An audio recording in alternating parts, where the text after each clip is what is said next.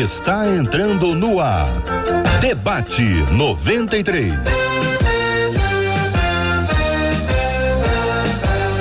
Realização 93 FM. Um oferecimento Pleno News. Notícias de verdade. Apresentação J.R. Vargas. Alô, meu irmão. Alô, minha irmã. Ah, que fala. J.R. Vargas. Estamos de volta Começando aqui mais uma super edição do nosso debate 93 de hoje. Que a bênção do Senhor repouse aí, ó, sobre a sua vida, a sua casa, a sua família, sobre todos os seus, em nome de Jesus. Bom dia, Marcela Bastos. Bom dia, J.R. Vargas. Bom dia aos nossos queridos ouvintes. Mais um dia com a graça do nosso Deus para a gente conhecer sobre esse Deus, aprender, ser transformado por Ele à medida que a gente abre o nosso coração para que essa transformação aconteça. Os nossos ouvintes participam com a gente através do nosso WhatsApp, que é o 21 968038319, 968038319.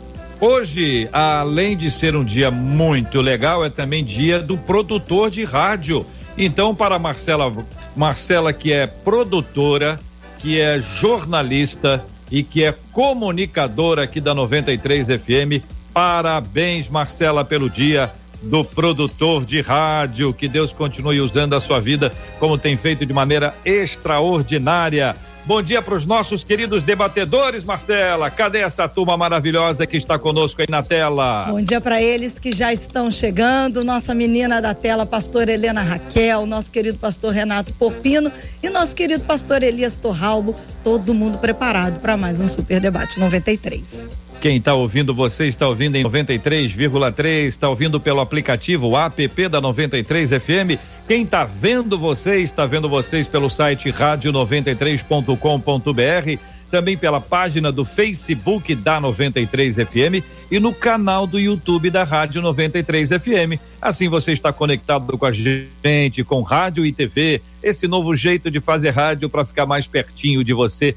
que privilégio termos aqui conosco o pastor Elias Torralbo, o pastor Renato Porpino e a pastora Helena Raquel, todo mundo já preparadíssimo para começarmos juntos agora, minha gente, o nosso debate 93 de hoje. Marcela Bastos, conte aí pra gente o tema 01 do programa. Uma das nossas ouvintes nos escreveu contando, gente, olha, no passado eu fiz um voto ao Senhor de que se ele me abençoasse com um emprego, o meu primeiro salário seria inteiramente para a obra.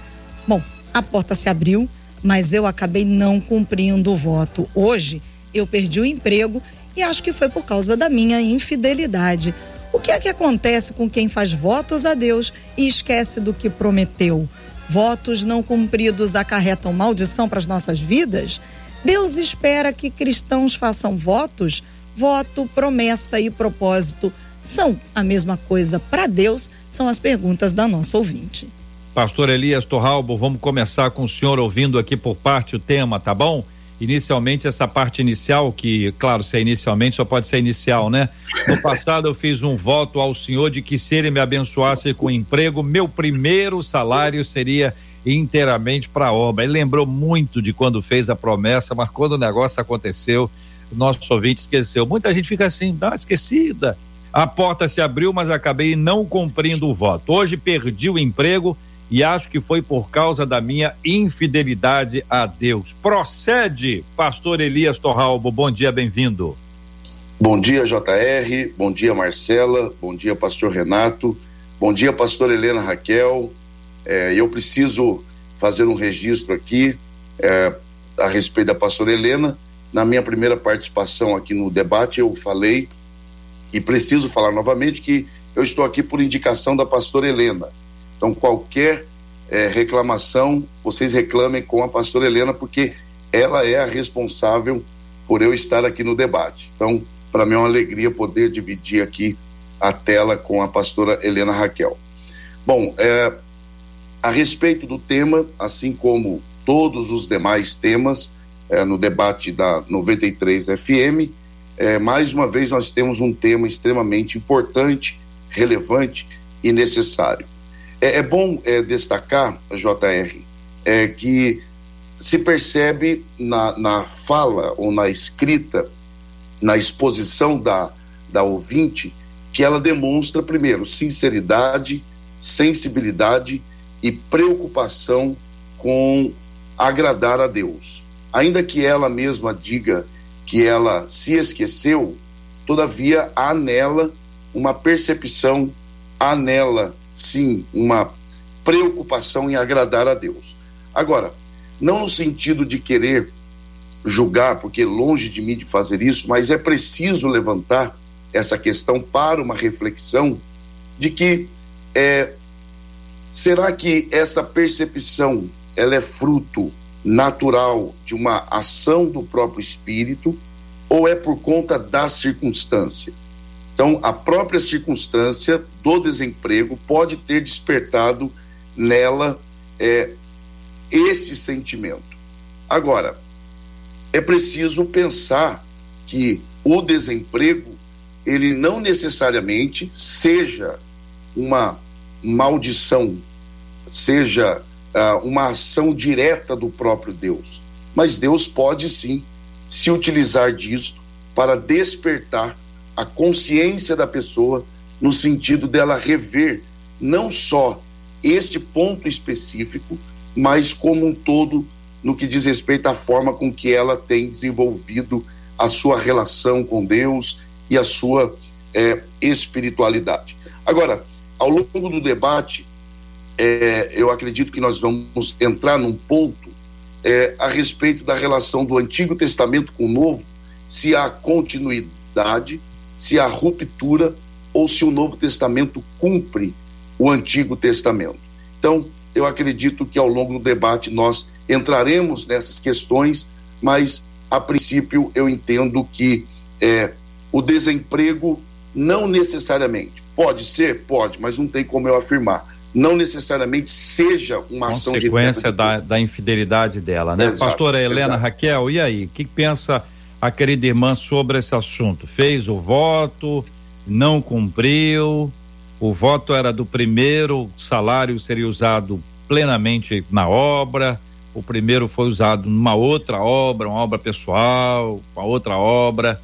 Pessoa, quando foi mandada embora, disse: Hum, foi por causa disso.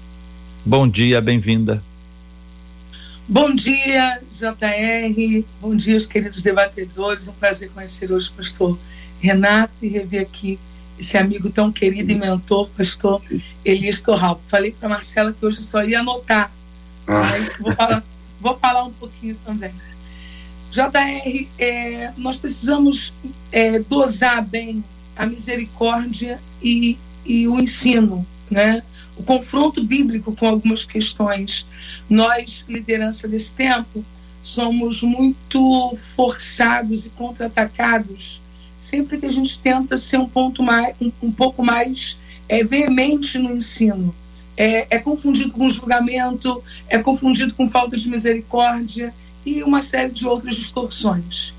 Essa irmã, ela dificilmente esqueceu no sentido de não ter trazido à memória o voto. Ela esqueceu de não considerar a seriedade daquilo que ela falou.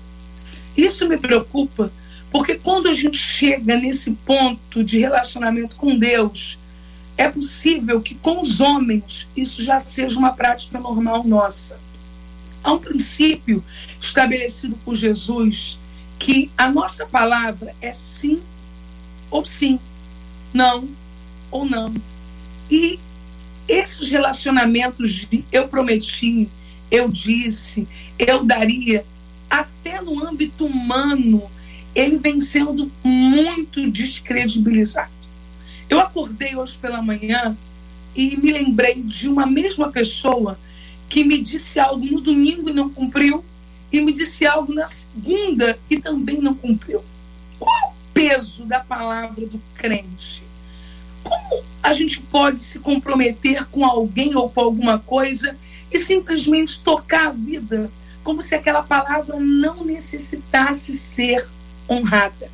Essa irmã não honrou o que disse a Deus e talvez não venha honrando o que diz as pessoas. Eu creio que bem no início de tudo está essa questão, caráter, caráter. A minha mãe, ela é uma mulher que não estudou muito e que tem algumas dificuldades na interpretação bíblica de questões muito profundas. Mas algo que ela sempre deixou muito claro lá em casa é que a palavra do crente tem que ser uma só.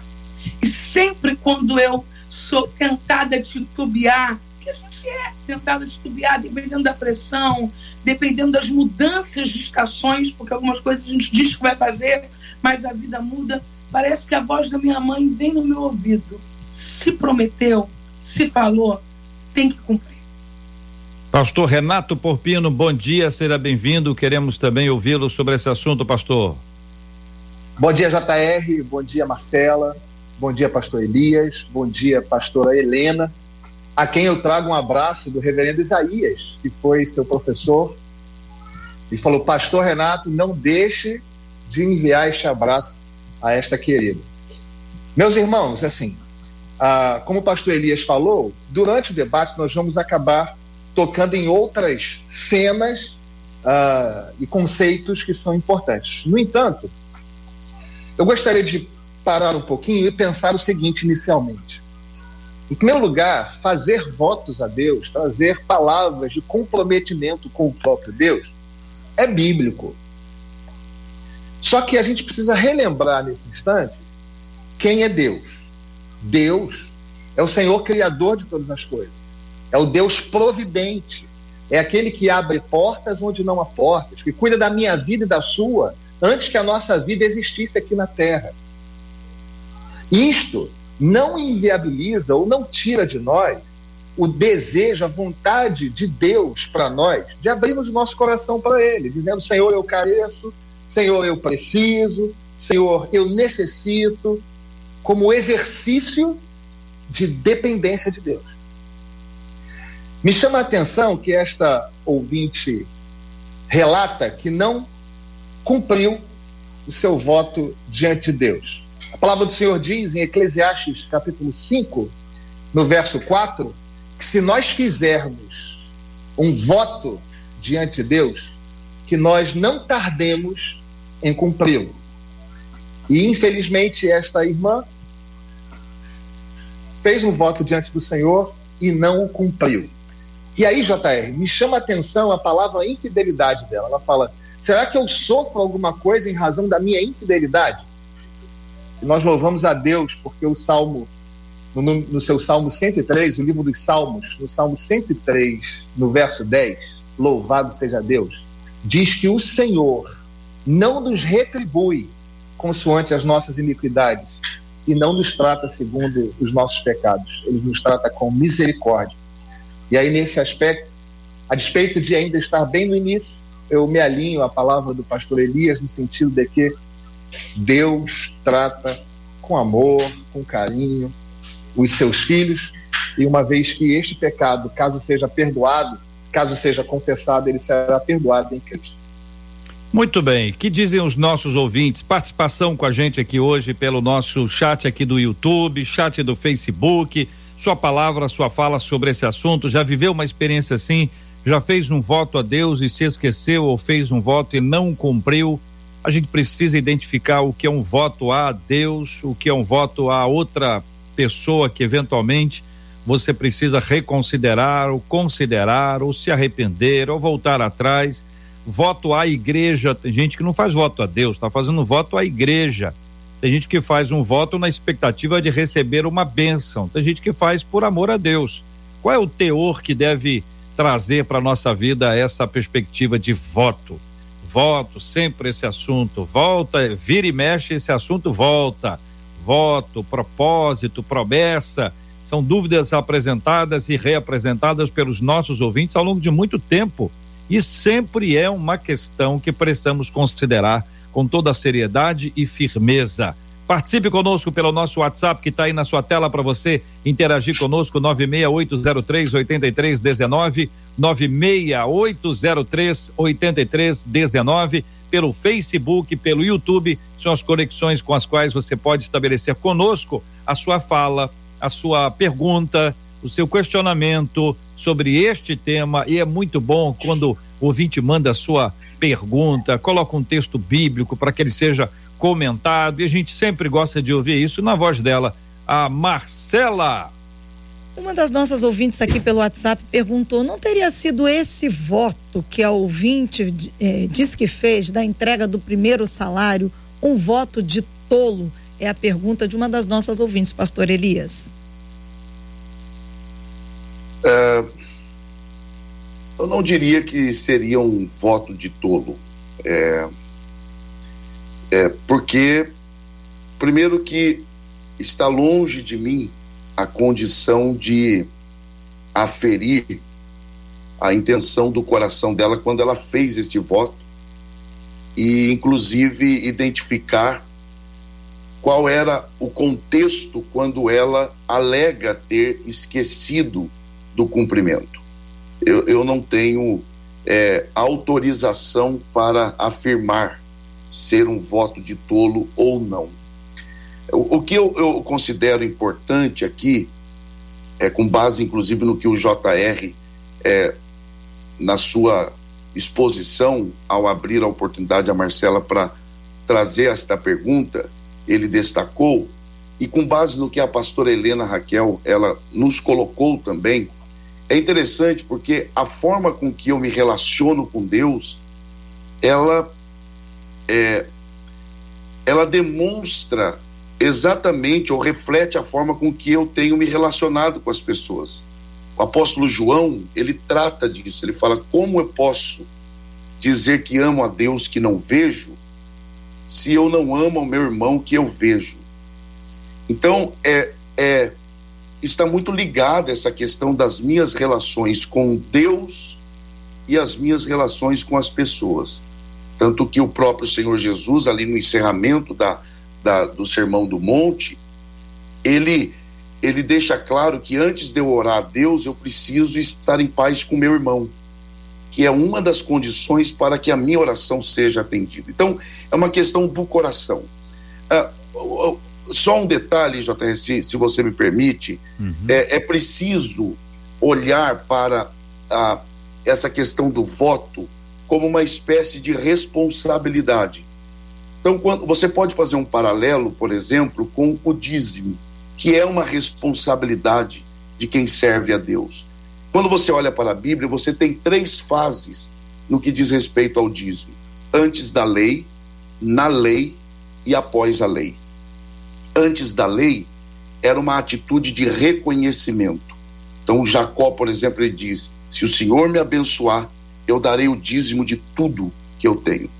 Na lei, como a própria expressão diz, é lei, é obrigação. E é por isso que Malaquias diz que quem não dá o dízimo é considerado ladrão, porque ele é um fora da lei.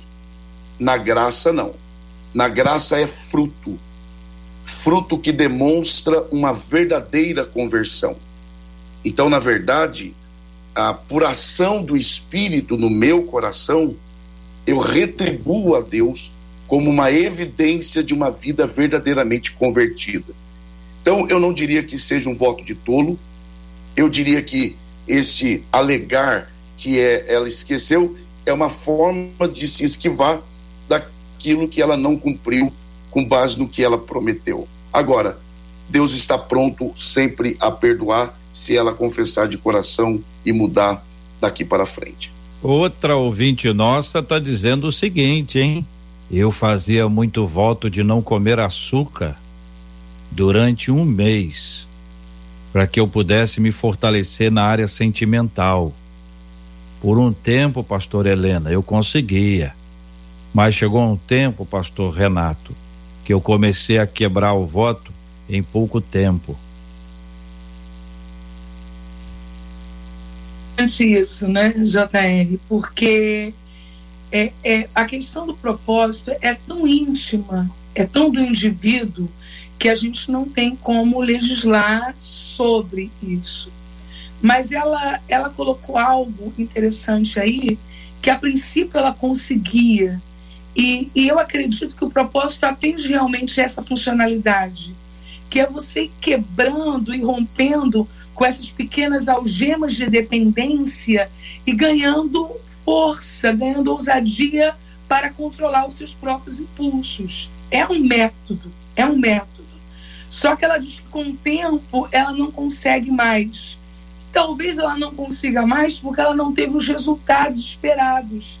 Talvez ela não tenha feito isso como um mecanismo de controle dela, mas como uma maneira de convencer Deus a fazer algo por ela. E eu creio que é nesse ponto que a gente precisa se preocupar um pouco mais. Gideão teve uma experiência com Deus fantástica. Gideão estava malhando trigo no lagar, um anjo do Senhor aparece para ele e ele quer ter certeza que é um anjo do Senhor, que é da parte do Senhor. Então ele diz: Olha, se é o Senhor mesmo, fica aqui e me espere, porque eu vou buscar uma oferta. Gideão não quer dar para ter, Gideão quer dar para conhecer. E eu creio que, que esse, esse ponto é muito importante. Qual é a minha motivação? Gente, falar de voto hoje, de propósito ou de promessa, e não falar de barganha, é quase impossível. Quantos convites chamados de voto que são convites à barganha? Vem trocar com Deus. Você faz e você recebe. Não é assim. Não funciona dessa maneira. Quando Deus ouve o voto de Ana, é porque já há um projeto de Deus com Ana para algo. E a vontade de Deus e a vontade de Ana convergiram. Eu não vou convencer Deus a fazer nada que esteja fora da vontade dele por causa do que eu diga que vou dar a ele. Deus Muito não bem. se vende.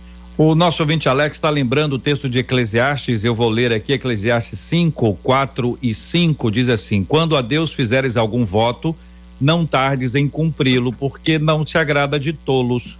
Cumpre o voto que fazes.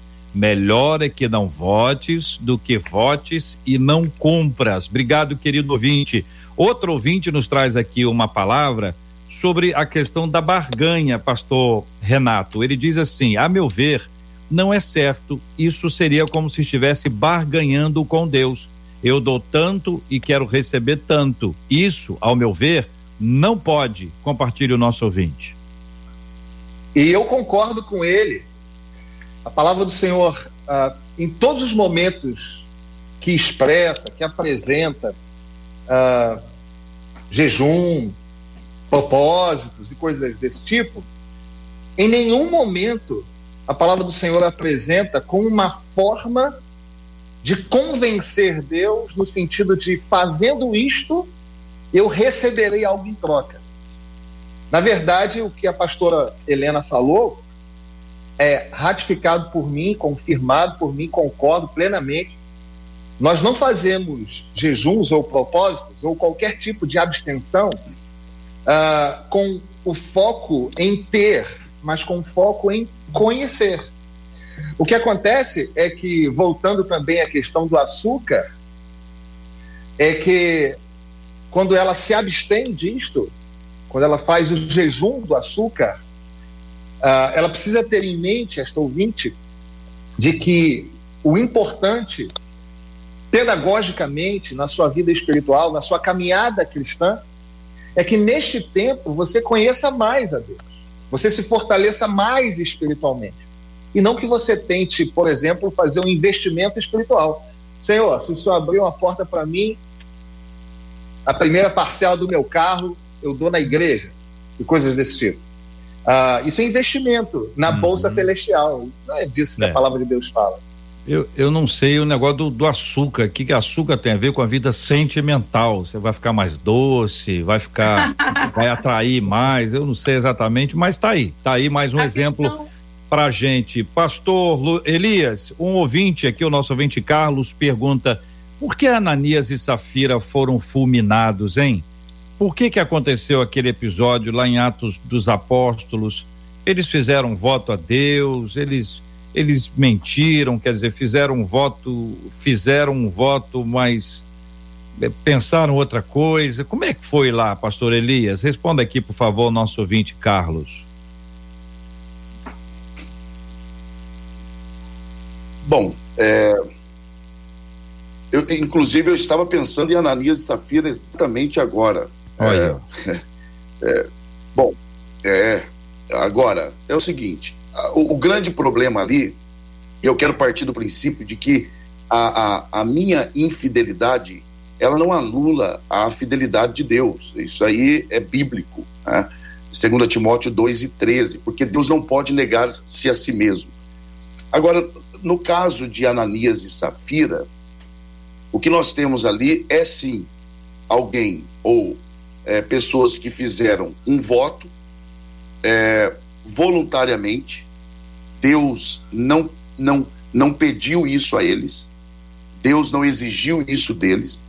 Era uma prática comum da igreja da época por questões é, é, de devoção, por questões, inclusive, de expectativa de que Jesus viesse naqueles dias e por outras questões também.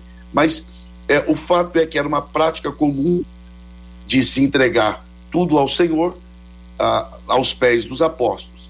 Eles fizeram uma promessa e chegaram ali para cumprir. O problema é o seguinte: eles estavam tentando enganar, tentando mentir, é, fingindo ser ou fazer algo que não condizia com a verdade.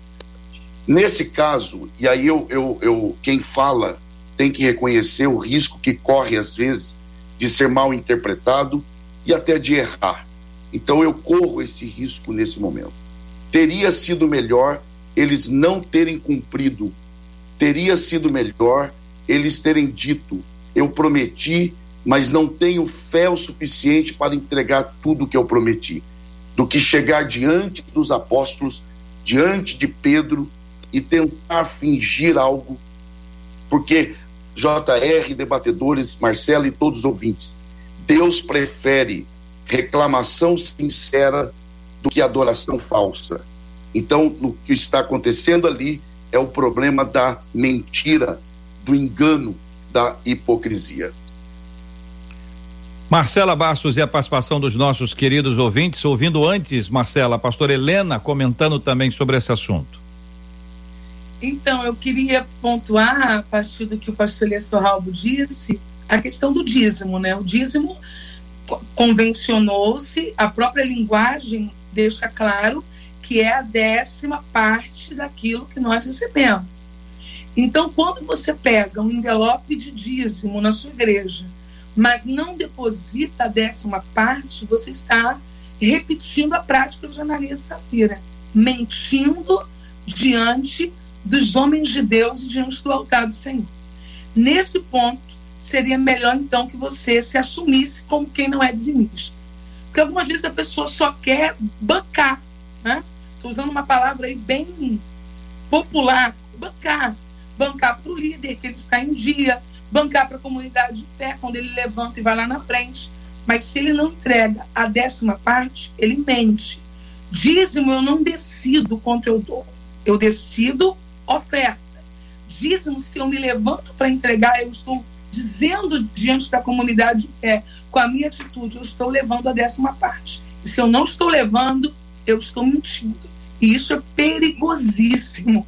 Porque se eu não posso levar minha oferta no altar e lembrar que alguém tem algo contra mim e não me posicionar, como é que eu posso comparecer diante de um altar mentindo diante de uma comunidade?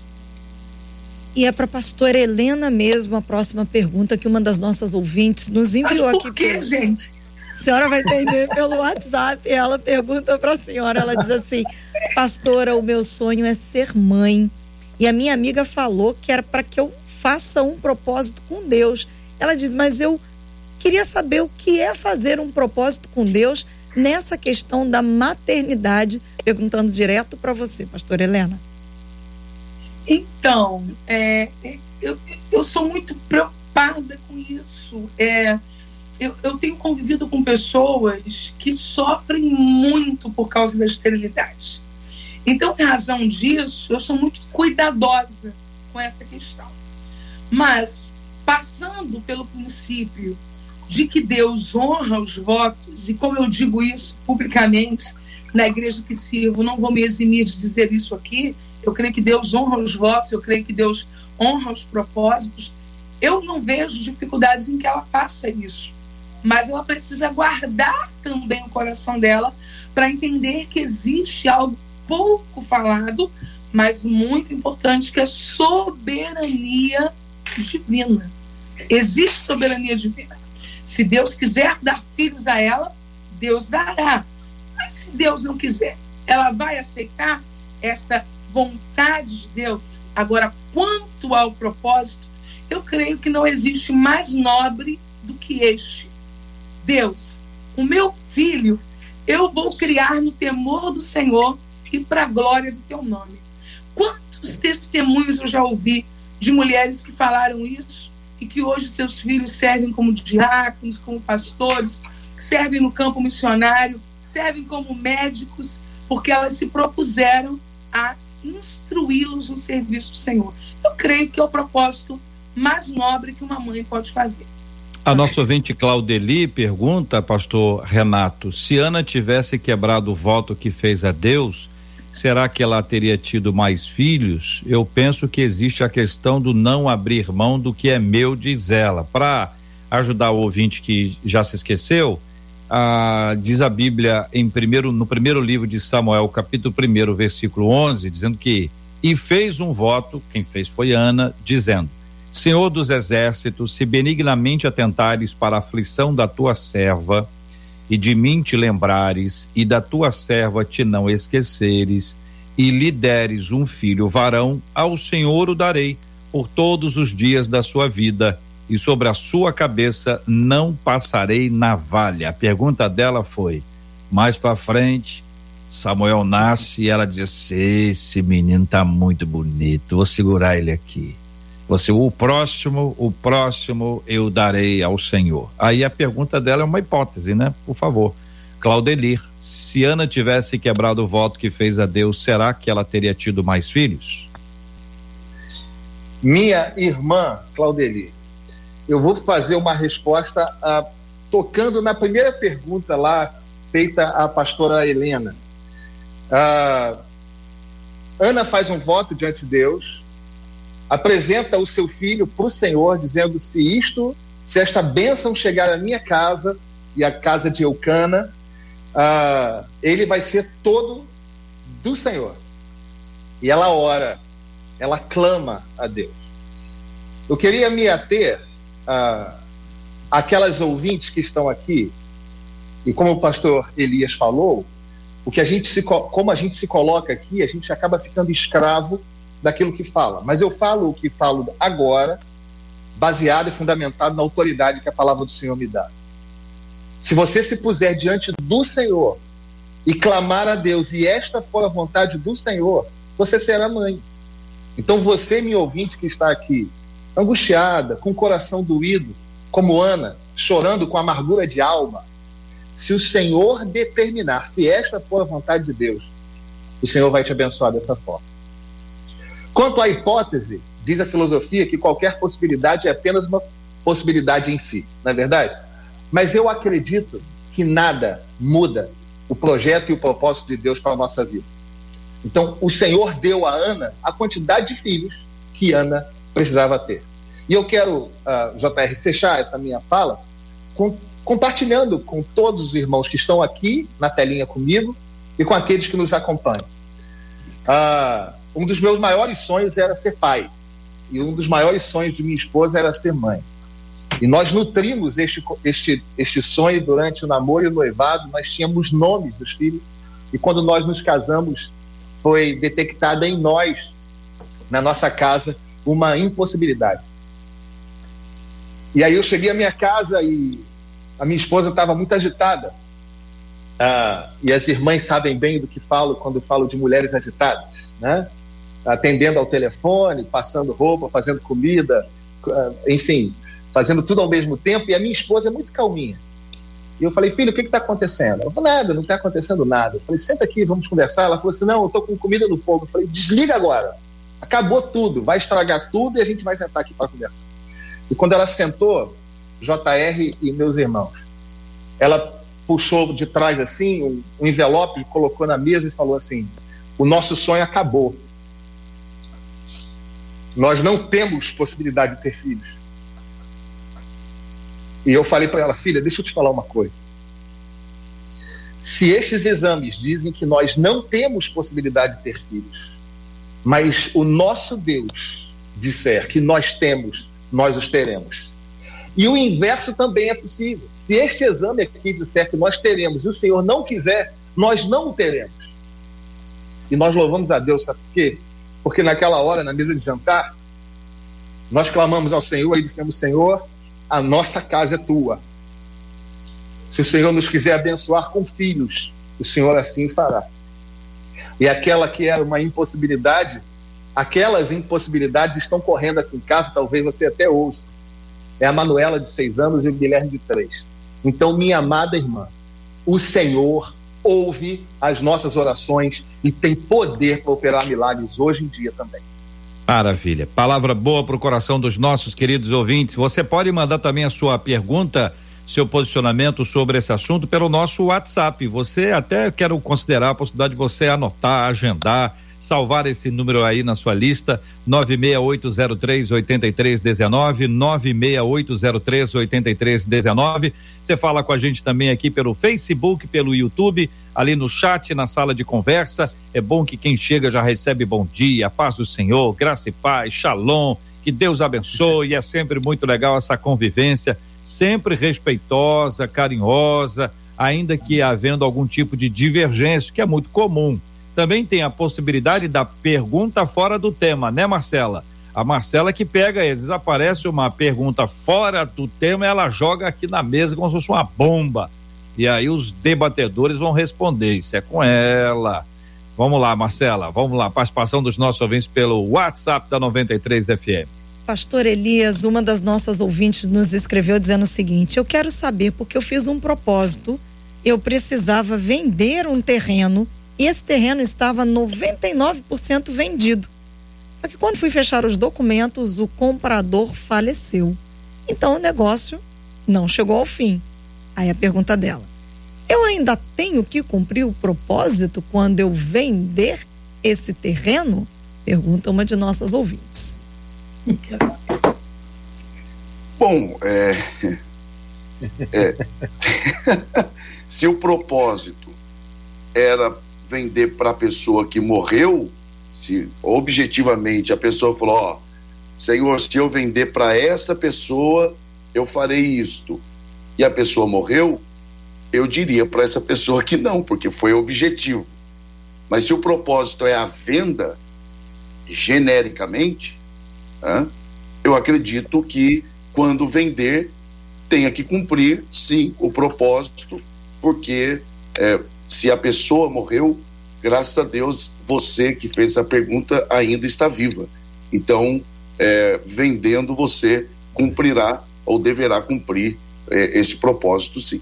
O senhor, o senhor deu uma palavra aí, graças a Deus ainda está viva, a impressão que a pessoa vai cumprir agora. Vai... Senhor, retroativo, hein? Estou fazendo aqui retroativo. Pastor Elias falou, ainda. Eu, eu percebi uma ênfase no, no ainda.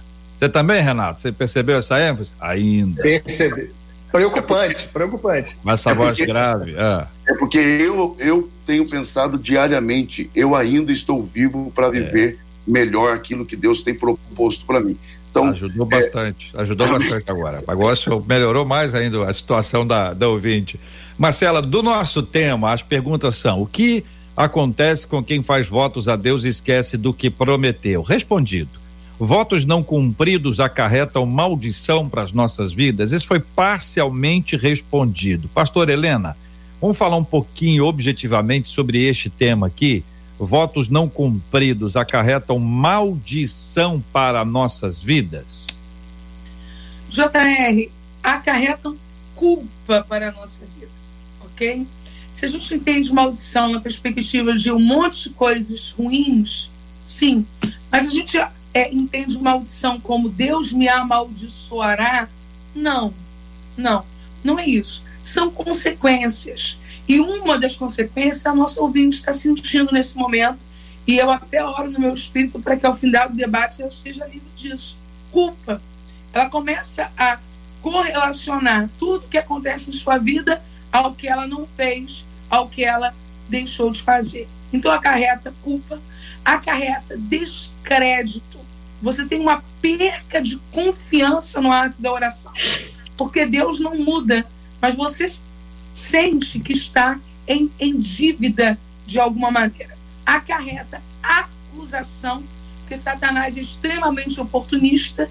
Então, quando situações dessa natureza acontecem, ele nos acusa. Agora, se eu tenho isso como uma prática, isso vai gerar um enfraquecimento de comunhão também. Então, aconteceu com ela, já aconteceu comigo, pode acontecer com qualquer pessoa, de falharmos em algo que a gente disse que faria e não conseguiu fazer da maneira que disse. Deve ser confessado e abandonado. E de uma próxima vez não tornar a repetir essa mesma prática. Muita gente falando da palavra aqui do pastor Renato, testemunho lindo que ele com, compartilhou, que edificou as nossas vidas. Uma de nossas ouvintes conta e ela conta quando ela quando ela escreve isso eu li, eu estranhei inicialmente. Vou ler, vou ler para vocês como eu li para mim. Eu tive um menino com 44 anos. Eu não pensei nela com 44, pensei nele com 44. Falei, que isso, igreja? O que está acontecendo, Brasil? Eu tive um menino com 44 foi uma surpresa. Isso foi depois de 16 anos. Eu pensei que fosse que, que não conseguisse gerar, porque eu ainda tinha três miomas contra a nossa ouvinte. Ela disse: em tudo com Deus, tudo é possível. Creia. Amém. Traz essa fala, nossa querida ouvinte, para edificação de todos nós no debate 93 de hoje. Marcela Bastos. Pelo WhatsApp, um dos nossos ouvintes perguntando. Ele diz assim: hum. Eu quero hum. perguntar para as três feras da mesa hum. qual a opinião deles sobre o voto de Jefté lá no livro de Juízes. Vamos lá, Reverendo Renato, acho que começa Vamos contextualizar, tem que contextualizar aí, Marcela. O Jefté aí, o pastor Isso, Elias, o pastor lá. Renata, a pastora meninos... Helena para a gente, para poder ah, contar para quem não se lembra, contextualizar. Ok. Então, gente, Jefté foi um homem é, no livro dos juízes de Israel que sofreu na casa de seu pai algumas discriminações, era o que num contexto antigo aí se chamaria de um filho bastardo, filho de uma prostituta. Ele é expulso de casa, ele é expulso da cidade. Os anciãos da cidade não tomam partido por ele. E ele vai viver em Tobi. Em Tobi ele cresce, se fortalece, tem um exército de homens com ele. E um dia a cidade que ele sofreu tudo isso sofre agora ameaça de invasão. E os homens da cidade que o rejeitaram vão chamá-lo, que dizem Jefté, luta pela gente, guerreia pela gente. Jefté tentou negociar com os homens inimigos para que a guerra não acontecesse, não teve negociação e ele precisou sair para guerrear. E aí ele fez um voto ao Senhor. Ele disse: Senhor, se tu me deres a vitória nessa guerra, quando eu voltar para minha casa, a primeira pessoa que vir, ou a primeira coisa que vir ao meu encontro, eu entregarei em sacrifício ao Senhor. Esse é o contexto da história, como se eu estivesse contando para os adolescentes na escola dominical. Não sei se eu estou aprovado. Meu, meu professor. Me, me senti muito bem tá aqui, hein? Me senti muito bem. Agora já pode dar opinião ou, ou é só para contar a história? Ma Marcela já pode, que manda. Já pode, já emenda na opinião. Gente, eu, eu vejo um drama na vida de Jefité muito presente na, na vida da gente, tá? Que é a supervalorização das vitórias em detrimento daquilo que a gente já possui. Por que, que é tão importante para Jefté vencer? Porque ele sofreu rejeição.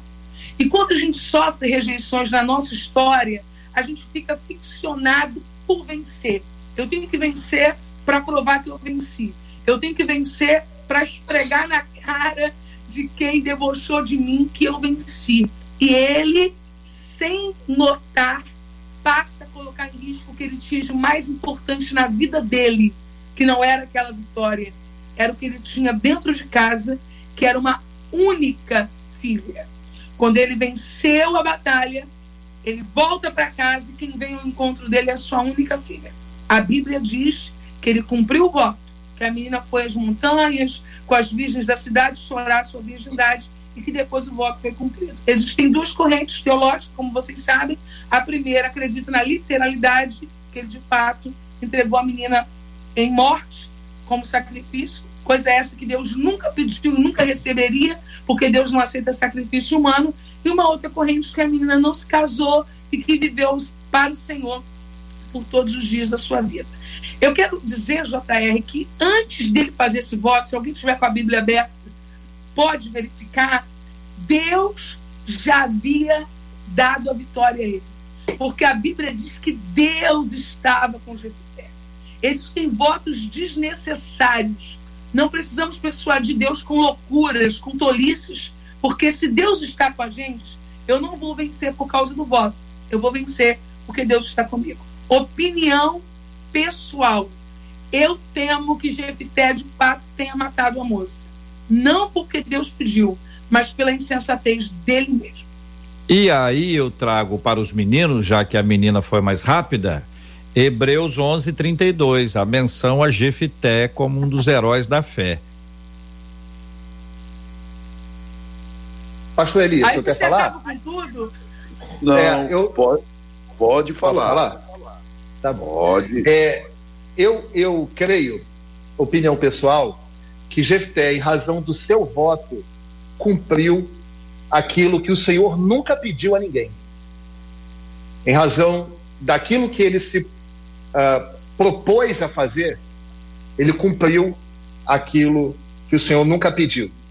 E aqui uh, é uma outra aplicação que a gente pode fazer, que por muitas vezes nós entregamos para o Senhor aquilo que ele nunca pediu. O que o Senhor quer de mim e de você é uma espiritualidade saudável, uma vida consagrada, um coração quebrantado, colocado diante do Senhor. Então, eu creio que Jefté, uh, aficionado pelo resultado, prometeu a Deus o que Deus nunca pediu, o que também acontece nos nossos dias, em razão de ter os olhos focados na vitória, na conquista, como muitas vezes parece ser o discurso do século XXI. Este amado foi citado em Hebreus, eu creio, em razão de ter cumprido, sim, a sua palavra diante do Senhor. Concorda, pastor Elias? Eu Não. tenho dificuldade. Pastor Helena já me conhece. É, claro.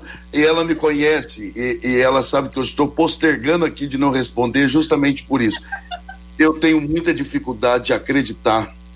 Aí talvez seja uma, uma, uma é, dificuldade pessoal de acreditar que Jefté tenha de fato matado sua filha. Primeiro que em nenhum momento Jefté demonstra ser uma pessoa precipitada. Na sua conversa com os amonitas, ele demonstra é, muita é, coerência, é, sensatez, Além disso, a palavra de Deus está com ele, ele, ele conhece as escrituras, ele sabe que Deus não aceita sacrifício humano. Mais do que isso, a própria pastora Helena disse que Deus estava com ele, o Espírito do Senhor estava com ele, e o Espírito de Deus não o permitiria fazer isso. E o JR, aliás, como sempre, trouxe aí esse texto de Hebreus, e eu, ao contrário, é, com a data, data vênia aqui, né, como se usa aí, é, é, eu tenho dificuldade de acreditar que Deus viesse a honrar um homem que matou sua própria filha, porque deu a Deus o que ninguém consegue dar. Eu não acredito.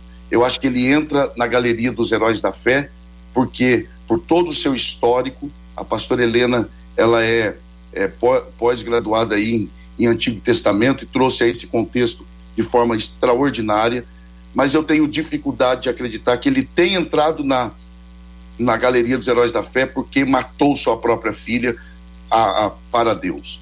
Eu tenho dificuldade. Eu acho que Deus o honra por conta do seu histórico, da sua história, e ele entrega sua filha ao Senhor. Holocausto ali também não tem só uma conotação literal, é uma entrega, assim como Ana entregou Samuel. Ela a Bíblia diz que anualmente as mulheres de Israel lamentavam, o termo ali no hebraico lamentar não é chorar a morte, ah, mas é, é é, é, é, honrar essa pessoa, é, celebrar essa pessoa por ela ter entregue a sua vida inteiramente ao Senhor, é, mantendo-se virgem durante toda a sua vida. Portanto, essa é a minha singela opinião. Muito bem. Aqui lendo o texto para ilustrar uma vez mais Juízes 11, agora versículo 36, a resposta dela, né? A reação dela é realmente algo muito precioso. Pai meu, versão revista e atualizada. Pai meu, fizeste voto ao Senhor, faze pois de mim segundo o teu voto. Pois o Senhor te vingou dos teus inimigos, os filhos de Amon.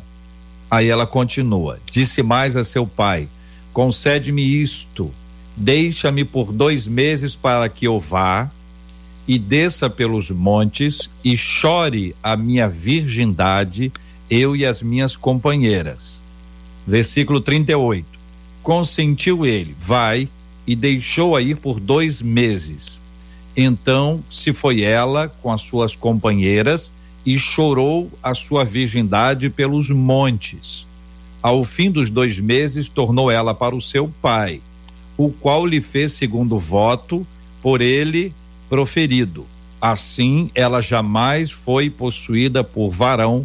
Daqui veio o costume em Israel de as filhas de Israel saírem por quatro dias de ano em ano a cantar a memória da filha de Jefité, o Gileadita. Até o versículo 40 é a descrição do texto. Eu quero lembrar os nossos amados ouvintes que, independente futebol clube, se você acha que foi isso ou que foi aquilo, porque, claro, isso é opinião e opinião é de cada um, e cada um que deu opinião trouxe, quero dar minha opinião pessoal, proferindo a sua ideia sobre esse assunto. De qualquer forma, a presença de Jefité em Hebreus não não o coloca como uma pessoa perfeita nenhum dos nomes, por exemplo, Sansão está na lista. Na mesma lista dele aqui, eu falei que é o versículo 32, é isso que eu falei? Foi, né? Isso. Então, na lista dele aqui, tem Gideão, tem o Baraque, tem o Baraque, tem o Sansão, tem Davi, tem Samuel e os profetas, na mesma lista, na mesma linha aqui do versículo 32. E alguns deles aqui são reconhecidamente é, complexos não é? São pessoas que erraram. Então, a presença de um nome na galeria da fé tem mais a ver com o que Deus fez nele do que o que ele fez. Porque se foi, se for na perspectiva do que ele fez, ele é o centro. Ele é a razão de tudo, ele é o centro de todas as ações. Então, Davi é homem de Deus, ele fez isso, Davi fez aquilo, Davi fez aquilo outro. A outra leitura é o que Deus fez na vida e por meio da vida de Davi. O mesmo o mesmo princípio aí da, da hermenêutica pode se aplicar à questão do versículo inteiro. Gideão, Baraque, Sansão, Jefité, Davi, Samuel e dos profetas para ficar só no versículo 32, sem entrar em Abraão, sem entrar em Sara, que está tá na lista anterior, Noé, e tá todo mundo ali nessa lista, além de outros nomes, para a gente poder refletir. De toda sorte, queridos e amados ouvintes, que privilégio nosso hoje ouvirmos mais de uma perspectiva sobre um determinado assunto, crescendo e aprendendo. E eu quero registrar, Marcela, que este assunto Jefité veio por meio dos nossos ouvintes. É assim que se faz um programa de rádio voltado para a edificação do povo. A participação do povo é muito importante, a sua participação, querido ouvinte, por meio do WhatsApp, por meio do Face, por meio do YouTube, que nós fizemos o programa inteiro para responder as suas questões. Claro, não dá para responder a todas, mas boa parte delas foi, sem sombra de dúvida, respondida no debate 93 de hoje. Muito obrigado, queridos debatedores presentes conosco aqui no debate de hoje, pastor Elias Torralbo. Muito obrigado, um forte abraço ao senhor, pastor. Precisamos que o senhor abra o microfone, pastor Elias. Opa, Isso. obrigado, JR, obrigado, Marcela, obrigado, obrigado, pastor Renato, obrigado, pastor Helena, um abraço ao meu querido pastor Leomar e a toda a igreja aí em Queimado. Deus abençoe, é sempre muito bom estar aqui. Reverendo Renato Porpino, obrigado, um abraço, meu irmão. Meu amado, muito obrigado pelo convite. Um beijo no seu coração. Marcela, Deus abençoe sua vida. Pastor Elias, prazer dividir a tela com o senhor. Pastor Helena, mais uma vez, um abraço do pastor Isaías, um prazer dividir a tela com você. Eu quero mandar um beijo grande para os irmãos da Catedral Presbiteriana do Rio de Janeiro. Eles estão ouvindo ao debate, dando toda a atenção. Quero mandar um abraço e um beijo carinhoso para minha esposa, Luana, e para os meus dois filhos, Manuela e Guilherme. Que Deus abençoe a todos. Impossível um e impossível dois. É isso aí. Os impossíveis. Os impossíveis. e família abençoada. Pastora Helena Raquel, muito obrigado. Deus abençoe. Gratidão, JR. Um beijo, Marcela, por esse dia tão especial. Para você que tem sido um instrumento tão poderoso de Deus. Pastor Elias Torraldo, um beijo para São Paulo, que tanto amo. Minha amiga Joselma, muito bom conhecer o pastor Renato. Um abraço, pastor reverendo Isaías Cavalcante. JR, hoje é um dia muito especial para mim e para MK Masters. Hoje à noite nós temos um encontro muito especial às 20 horas. Largue esse fardo e viva. Ainda há tempo de fazer as inscrições e participar do nosso encontro que é 100% ao vivo e sem custo nenhum. Nós vamos conversar francamente sobre perdão, dores, rancor. Ninguém deve atravessar o ano carregando um fardo pesado. Então, hoje eu tenho um encontro com todos vocês às 8 da noite, em parceria com a MK, e eu creio que vai ser muito especial. É só procurar aí nas minhas redes e você vai encontrar o link para acessar e fazer a sua inscrição. Muito bem. Marcela Bastos, parabéns novamente pelo dia do produtor de rádio. Obrigada. Eu compartilho aqui com todas as, as minhas amigas produtoras, porque para eu estar aqui agora sentada, eu preciso que elas estejam me dando base aqui. Então, Luciana, Letícia, Heloísa, Cristiane, Viviane, parabéns para nós, que Deus continue nos usando para a glória dele. E eu trago aqui o abraço dos nossos, deba dos nossos ouvintes para cada um de vocês três debatedores, muitos deles agradecendo a Deus pela vida de vocês, pelo conhecimento compartilhado e aprendido através de vocês no dia de hoje. E faço um destaque, pastor Renato. Um dos nossos ouvintes disse o seguinte: que testemunho do pastor Renato, que ele saiba que como entrou como uma flecha no meu coração, tenho certeza que foi uma flecha no coração de vários outros ouvintes no dia de hoje. Diz ele: Louvado seja o nome do Senhor, e nós nos juntamos a ele, dizendo: Louvado seja o nome do nosso Deus e Pai. Glória a Deus por isso. Vou pedir que a pastora Helena ore conosco. Vamos apresentar esses temas todos diante de Deus em oração. Temos orado, pastor Helena, como a irmã já sabe há muitos anos, pela cura dos enfermos, consolo aos corações enlutados temos orado contra essa pandemia, pedindo a Deus que traga a bênção da cura. Eu queria lembrar aos nossos ouvintes, a vacina, ela pode ser um agente de cura, a gente toma remédio. Deus usa médico, Deus usa ciência, né? Olha, tá aqui, você tem, Deus já deu um remédio para dor de cabeça, o remédio tá aqui, talvez seja uma resposta de Deus. Toma logo o remédio, entendeu? Tô, toma logo o remédio. E a gente precisa entender isso. Sendo assim, sendo assim, depois de tantos meses, tanta gente orando para Deus mandar uma resposta, vamos orar agradecendo a Deus. Eu já tenho dito isso, a gente não pode esquecer de dar glórias a Deus por isso. Glorificar a Deus numa época em que muita gente vai buscar o holofote e vai dizer foi graças a mim, foi eu que fiz, ou eu que organizei, eu que fiz, todo mundo vai ter uma já, já vai ter não, né? Já está havendo um monte de gente aplicando o holofote para si mesmo e eu queria colocar esse holofote é para o alto e dizer Senhor louvado seja o teu nome. Se estas vacinas chegam, se elas vão abençoar as pessoas, é como uma vacina contra sarampo, por exemplo, uma doença que já estava erradicada ou qualquer outra que as criancinhas tomam, tem uma lista de vacinação para as crianças. A gente diz: não, não vou dar vacina para criança, não, porque eu vivo pela fé. Puxa vida. Avalie bem isso. Vamos colocar isso diante de Deus, até se você tiver um entendimento errado ou diferente, o meu esteja errado, o seu certo, o nosso seja diferente, ainda que a gente venha discordar, o respeito mútuo deve ser premissa básica para um relacionamento saudável diante de Deus. Irmãos na fé não brigam, eles conversam. é isso aí.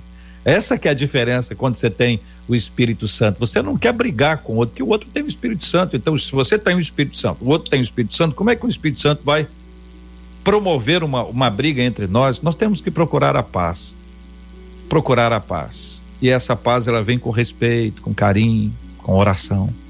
Se você discordar, ore. Se você concordar, ore. Mas em todas as coisas, dê glória a Deus. Vamos orar.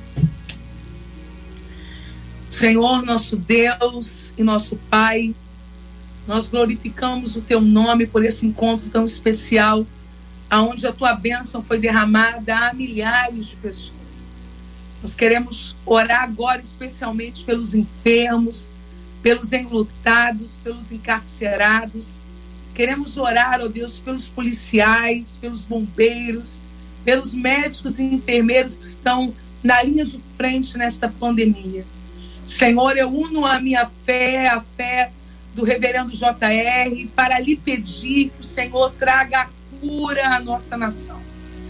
E não só a nossa nação, mas que o Senhor sare a terra, dando sabedoria aos cientistas, dando sabedoria àqueles que estão militando em prol de uma medicação eficaz, de uma vacina eficaz, para que esta praga cesse Ó Deus, oramos especialmente nesse momento por pessoas que estão nas UTIs, por pessoas que estão aguardando atendimento médico, para que elas sejam tocadas, o leito afofado, elas sejam sustentadas na enfermidade.